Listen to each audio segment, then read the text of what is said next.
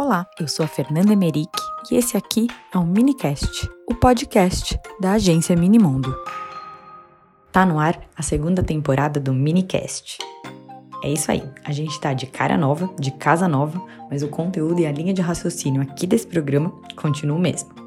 Bom, a gente começou falando lá atrás das revistas, foi passando pelas produções e acho que chegou a hora de abrir o caminho para eles também falarem um pouquinho. Sim, os arquitetos, os designers de interiores, eles que sempre fizeram da Minimundo um espaço para compartilhar, para envolver. Aqui dentro eles cedem seus espaços para que a gente possa decorar com os nossos clientes. Aqui dentro eles também são atendidos por nós, podendo compartilhar com a gente os seus pensamentos, os seus posicionamentos e principalmente aqui dentro eles conseguem dividir com a gente as referências, os olhares, toda essa bagagem incrível que cada um deles traz no seu olhar. Eu não poderia estar mais feliz com a nossa primeira convidada arquiteta aqui no Minicast. A Stephanie Ribeiro, hoje à frente do Decore-se no GNT, não é só uma pessoa que a gente conta para poder divulgar, para poder associar marcas que estão aqui no Minimundo, mas é uma pessoa que a gente admira, que a gente tem muito interesse em conhecer a trajetória e que a gente torce muito para que continue levando esse olhar, essa bagagem, essa sensibilidade que ela tem e se puder ser acompanhada de todo mundo que está aqui na Minimundo, a gente vai amar mais ainda. Mas é isso. Sté, muito obrigada e conta pra gente como que tudo começou. Olá, eu sou Stephanie Ribeiro, eu sou arquiteta urbanista e atualmente apresentadora do Decore-se no GNT. Fiquei muito feliz com o convite para falar um pouquinho sobre como é o meu dia a dia de trabalho, as minhas referências e como está sendo esse momento para mim.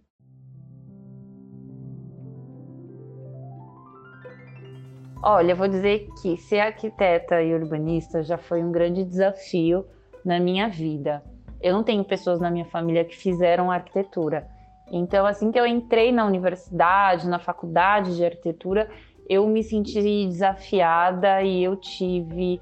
É, eu conheci um novo universo e passei a vivenciar esse novo universo da forma como eu conseguia. Acho que a faculdade de arquitetura mudou muito a minha perspectiva e a minha visão de mundo, o que é bem positivo e marcante. Mas essa coisa de estar na TV é, é muito diferente. É um desafio novo comunicar sobre arquitetura, falar sobre estética, falar sobre design. Eu acho que é um desafio de, inclusive, mostrar para um público muito maior do que nas salas de aula ou nos debates de arquitetura ou nas minhas próprias redes que o design ele é para todo mundo, ele é democrático, ele deve ser e que não é um luxo você ter uma casa decorada e sim uma questão de qualidade de vida. Então é uma grande mudança, mas eu estou sentindo que essa transição e esse novo desafio ele está sendo bem importante para eu inclusive fortalecer as minhas pautas e a minha visão crítica enquanto arquiteta, enquanto urbanista. Eu estou me sentindo muito mais desafiada a criar algo diferente, algo novo, algo cheio de referências.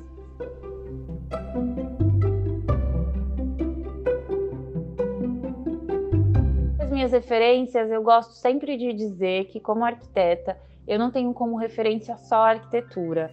Eu acho que isso vem, é uma coisa que vem da própria da minha formação muito ampla na minha faculdade, sendo uma faculdade de humanas, entender que as artes, a cultura, o teatro, o cinema, todos esses meios eles me dão artifícios para como arquiteta pensar a estética de um ambiente e pensar inclusive a sociedade. Então eu tenho muitas referências que vão de filmes a exposições e, e, eu gosto, claro, de seguir outros perfis de arquitetura no mundo. Eu acho muito importante também ter essa visão macro. E aí, quando eu falo mundo, até sair um pouco desse eixo é, americano, europeu, e entender narrativas, sejam narrativas africanas. Recentemente eu estava seguindo uma arquiteta no Níger e os projetos dela são incríveis, com outras cores, com outras formas. Entender, inclusive, a arquitetura da América Latina, que eu acho que é muito importante a gente falar sobre a arquitetura que vem sendo criada nos países que estão aqui ao nosso lado e que tem problemáticas muito parecidas com as nossas. Então, eu me referencio nessas inúmeras narrativas e nessas inúmeras possibilidades, inclusive no que está sendo feito hoje pelos jovens arquitetos, jovens escritórios de arquitetura, inclusive que trazem essa narrativa de um pensamento coletivo e de uma retomada dessa visão do arquiteto, não só como um ser que faz arquitetura, que faz projetos de casa, mas também como uma pessoa ativa na sociedade, criando outras dinâmicas e pensando o desenho não só de, nesse, nesse núcleo, mas o desenho como um todo, a influência desse nosso desenho, a possibilidade da gente desenhar um mundo. Então, eu venho me referenciando muito nesses, principalmente nesses novos grupos, nesses novos até mesmo coletivos de arquitetura.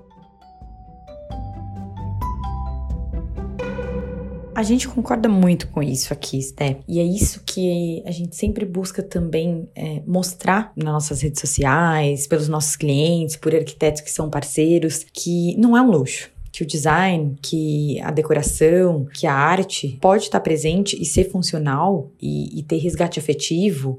Enfim, tem muita coisa bacana que, que pode acontecer e que pode envolver é, esse processo do, do, decorar, esse processo de deixar um espaço mais aconchegante. E, e ainda que pareça muito, talvez para muitas pessoas, muito natural, muito óbvio falar isso, na, na área infantil, a gente sente que isso é até um pouco mais difícil de de fato ser natural, porque parece que não precisa, né? A criança vai brincar com o que tá ali, o quartinho depois vai mudar, e, e quanto resgate é, de, de, carinho pode ter numa decoração de um quarto de bebê, e quanto desenvolvimento pode se trazer num quarto infantil e numa brinquedoteca pensada para ser assim, e o quanto é importante também na criação, no desenvolvimento dessa criança já ter essa percepção do design, da arquitetura, é, das artes plásticas, é, desde sempre, que seja algo natural, que ela consiga depois é, levar e pontuar então, em tantos outros âmbitos da vida dela, né? Então é muito bom a gente ouvir isso de uma arquiteta que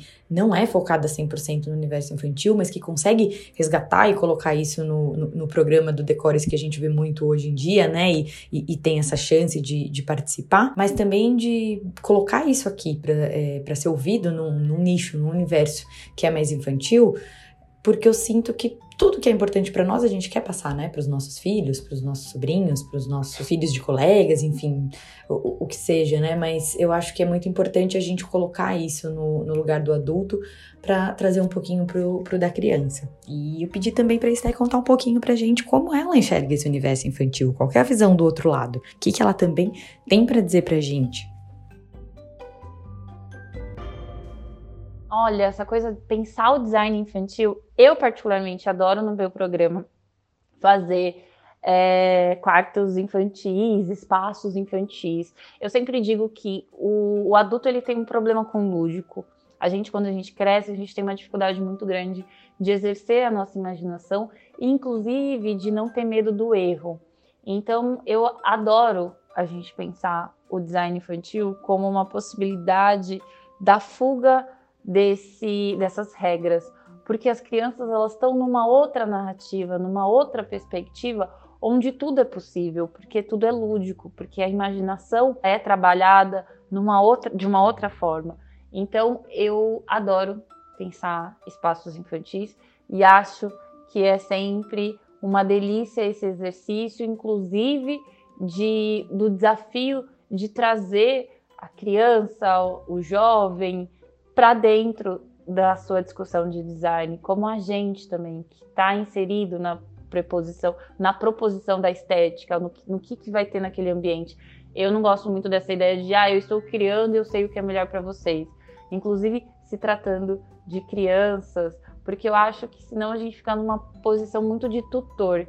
Eu acho que o design infantil, quando ele é pensado coletivamente, e isso inclui as crianças, que tem que fazer parte, sim, de toda a discussão, do design, do direito à cidade, de uma série de discussões que nós adultos fazemos e que a gente acha que não tem nada a ver com eles, mas tem, eu fico muito feliz porque eu acho que o resultado é muito mais rico.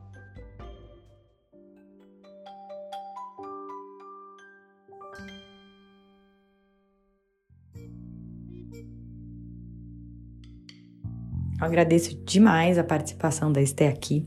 Espero que seja uma reflexão positiva, gostosa para se fazer aí em casa e levar mesmo cada vez mais um pouquinho de design, um pouquinho de é, estética funcional para dentro de casa, para dentro da vida das nossas crianças e que venham aí reflexos maravilhosos pelo futuro.